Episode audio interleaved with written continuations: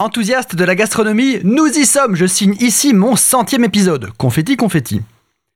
Et quoi de mieux que l'épisode 100 pour parler de l'utilisation en cuisine du sang, de l'hémoglobine, qui partage une propriété chimique avec les œufs, ce qui fait qu'elle peut en fait les remplacer.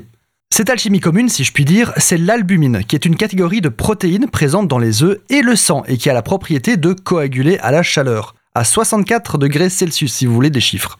Et donc, techniquement et chimiquement, il en faut pas plus pour remplacer les œufs en cuisine. Par exemple, à l'instar des blancs, vous pouvez battre le sang en neige. Il va devenir une mousse rose, bien évidemment, mais ce sera tout aussi stable et peut encaisser une cuisson de type génoise. On pourrait penser du coup qu'il serait parfait dans le cas d'un red velvet cake, le fameux gâteau américain de couleur rouge, mais le sang devient gris à la cuisson, ou brun si vous avez de la chance.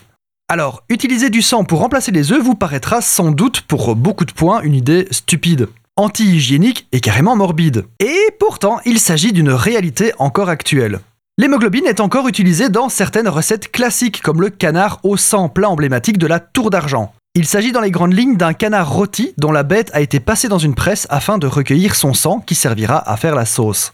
Cette recette a d'ailleurs tellement eu de succès et de reconnaissance qu'il existe un ordre, l'ordre des canardiers, destiné à maintenir la tradition de ce plat. Et vous pouvez donc ainsi porter le titre de Grand Canardier d'honneur. Coin coin.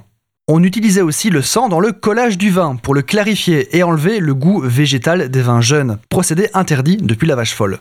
Dans la liaison des sauces, l'hémoglobine, grâce à l'albumine qu'elle contient, est un épaississant naturel, rappelez-vous.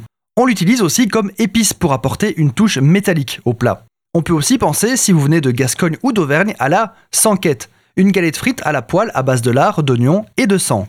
Ou tout simplement dans votre boudin noir. La couleur noire vient en effet du sang que l'on a ajouté au mélange classique de pain, viande, lait et épices. À la fin de cet épisode, le mot sang a été prononcé dix fois, ce qui fait donc un total de 1000.